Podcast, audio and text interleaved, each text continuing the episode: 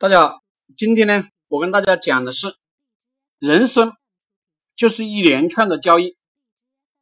我们每一个人都有价值，你的价值就是你一生所能赚到的所有的钱，扣去你的生活成本，这就是你的价值。而我们上班工作，本质呢就是出租自己的时间、体力、智慧、经验，去换取报酬的过程，工资。跟出租房屋收取房租，本质上性质是一样的，都是租金。只不过呢，工资呢是出租自己获取的租金，房租呢是出租房子获取的租金罢了。因为房子的地段、大小、质量、家具的差异，会导致不同的房租啊高低差异。同样的，由于我们每个人先天的遗传、智商的不同，以及体力、智慧、经验的差距，会导致我们获取的收入不一样，甚至呢差距很大。所以，我们每个人的价值都不相同。在男女结婚、恋爱、谈朋友的过程中，也是你的智力、体力、精力、金钱、家庭背景、情绪等价值的整合，与你的对象之间的交易。一人生呢，就是一连串的交易。交易什么情况下会发生呢？就是在差距不是太大的情况下发生。什么意思啊？也就是十块钱的馒头与十块钱的人民币交易，这样呢，双方在满意。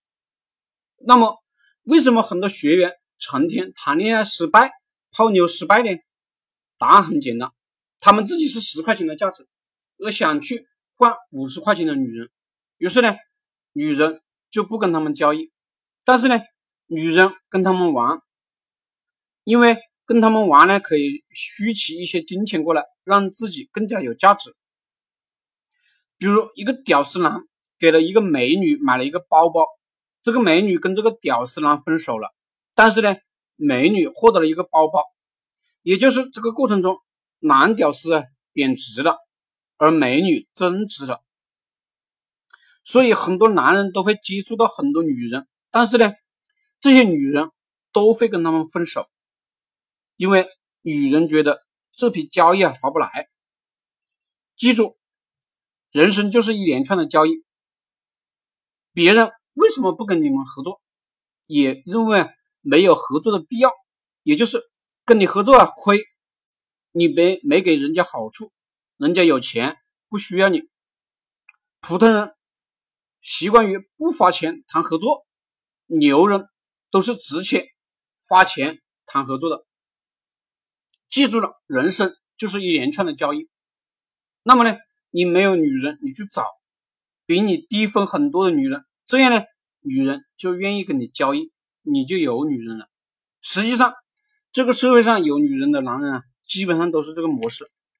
所以，大部分情况，女人呢也明白这个道理，他们需要找比他们工资高的男人，或者呢。女人是个员工，想做个主管的经理；女人是个小美女，就想要找个年入几百万的老板，就是这个道理。人生是一连串的交易，你要不是不相信我这个经济学规律，你的一生呢就很悲惨。一旦你读懂我这篇文章，你就开始变得现实实际，你就不会装叉了。智慧从这一刻开始诞生。